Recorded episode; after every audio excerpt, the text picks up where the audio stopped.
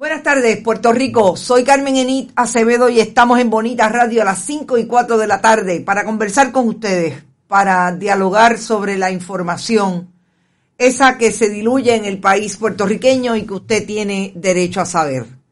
A esta hora vamos a hablar sobre lo que insiste el gobernador Pedro Pierluisi, presidente del Partido Nuevo Progresista, que no le incumbe a nadie, solamente al Partido Nuevo Progresista, para escoger a un candidato en Cataño, un candidato alcalde, después que fue acusado y convicto por corrupción.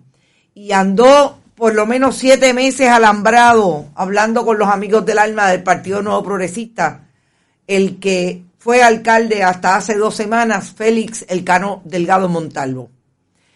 Descualificado, Sicardó van a dejar a dedo, así como alegaba el Partido Nuevo Progresista que se escogían los candidatos en el Partido Popular Democrático de Luis Muñoz Marín y más tarde de Rafael Hernández Colón. Interesante lo que está pasando en el PNP pidiendo la luz por señas y los las personas en Cataño, los empleados municipales de Cataño se tiraron a la calle hoy y protestaron y le dijeron al directorio del Partido Nuevo Progresista no te vistas que no va. Queremos elección en Cataño porque la gente de Cataño quiere votar. Qué interesante. Tribunal Supremo de Puerto Rico acoge una petición de amigos de la Corte del Senado de Puerto Rico relacionada al asunto de la impugnación que hace Proyecto Dignidad de la permanencia en la Comisión Estatal de Elecciones de Francisco Rosado Colomer y Jessica Rodríguez Padilla o Padilla Rodríguez, siempre me equivoco con el, los dos apellidos, específicamente Padilla Rivera, ningún Rodríguez, Padilla Rivera. Eh, importante porque se trata de eh, interpretar una cláusula de ese proyecto de reforma electoral que tiene que ver a nivel, a nivel de la constitución de Puerto Rico, lo que dice la constitución de cuándo cesa esa, eh, presidencia de los directivos en la Comisión Estatal de Elecciones, después de que en el 2020 la reforma supusiera quizás el momento más crítico de la democracia a base de las elecciones, con lo que pasó en las elecciones generales del 2020, bajo la dirección de Francisco Rosado Colomer y de Jessica Padilla Rivera.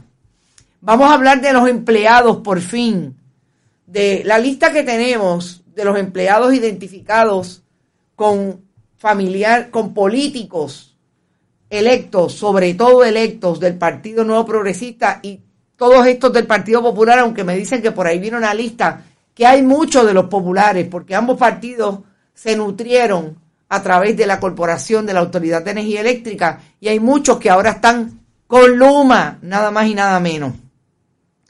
Y eh, vamos como siempre a comentar y hablar con ustedes sobre qué piensan de lo que está pasando en Puerto Rico en estos diferentes temas. Gracias a Yanni Moreno, Rafael Avilés, Ivonne de Los Ángeles, desde la diáspora en Nueva York.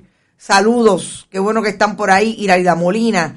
Luquillo está encendido. Vamos a hablar de, de Luquillo, de el humedal La Monserrate que quieren desarrollar con un hotel el gobernador del 32% no dice nada y Rafael Machargo, mire, calladito se ve más bonito, dice él. Luquillo on fire, dice Rafael Torres. Carlos Pérez, Cashmelo tiene oferta si sale alcalde de Guainabo. Eh, a rayo, Carlos Pérez. Saludos, Gabriel Quiñones, Ismael Texidor. Un abuso con el pueblo en, en Luquillo. Quieren construir un hotel en el Manglar y el alcalde de Luquillo, ¿dónde está? La historia se repite, lo mismo de Rincón. Efraín Santiago también está por ahí. Marisol Camacho, aquí presente. Trujillo Alto.